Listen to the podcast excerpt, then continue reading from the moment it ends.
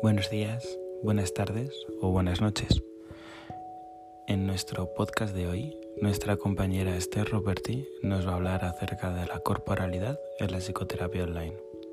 ¿Qué ocurre con nuestro cuerpo o con el cuerpo del paciente en la psicoterapia online?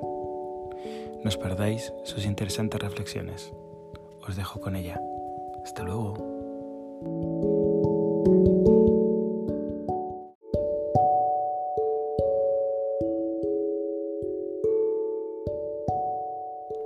El pasaje masivo al formato online durante este tiempo de pandemia como medio para realizar las sesiones de psicoterapia ha puesto en primer plano la temática del cuerpo en la psicoterapia.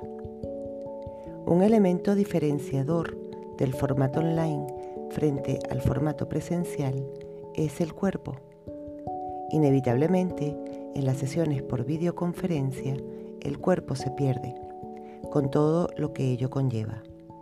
La información que aporta el manejo del cuerpo en el espacio, la distancia física que establece el paciente, el olor, etc., son elementos que quedan impedidos en el formato online. En estas sesiones online solo hay imagen y sonido.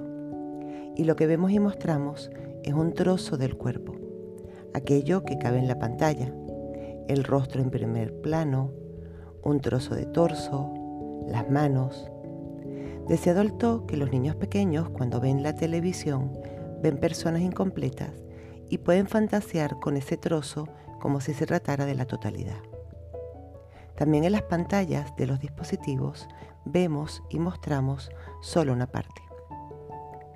La comunicación entonces en la psicoterapia online va a servirse de lo que hay del cuerpo los gestos faciales, el tono, la coherencia entre el discurso y la expresión del rostro.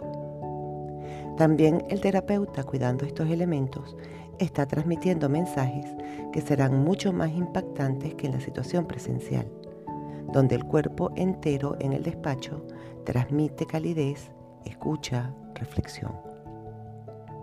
Algo que los terapeutas hemos vivido en este tiempo de pasaje masivo al formato online es mayor cansancio, mayor cansancio físico y mental.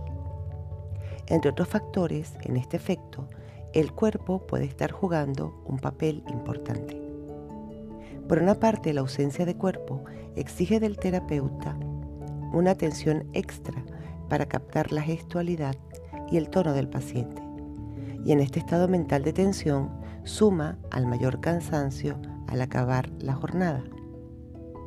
Por otra parte, porque estar frente al, dispositivo hora tras hora, con una postura física que permita oír y ser oídos con nitidez, requiere de una atención física sostenida y rígida, muy diferente a la soltura del cuerpo en el despacho durante las sesiones presenciales. Porque en las sesiones presenciales hay libertad de movimiento.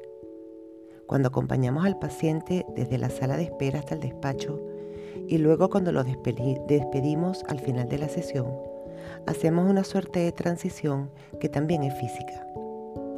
Mientras tanto, en las sesiones online permanecemos sentados frente a la pantalla, con una transición mucho más rápida a golpe, a golpe de clic entre una y otra sesión. Entonces, el tiempo entre sesiones, en un formato que no contiene ese pasaje de la puerta del despacho hasta la salida, es un asunto a pensar y a considerar al organizar la agenda de una psicoterapia en formato online. Muchas gracias.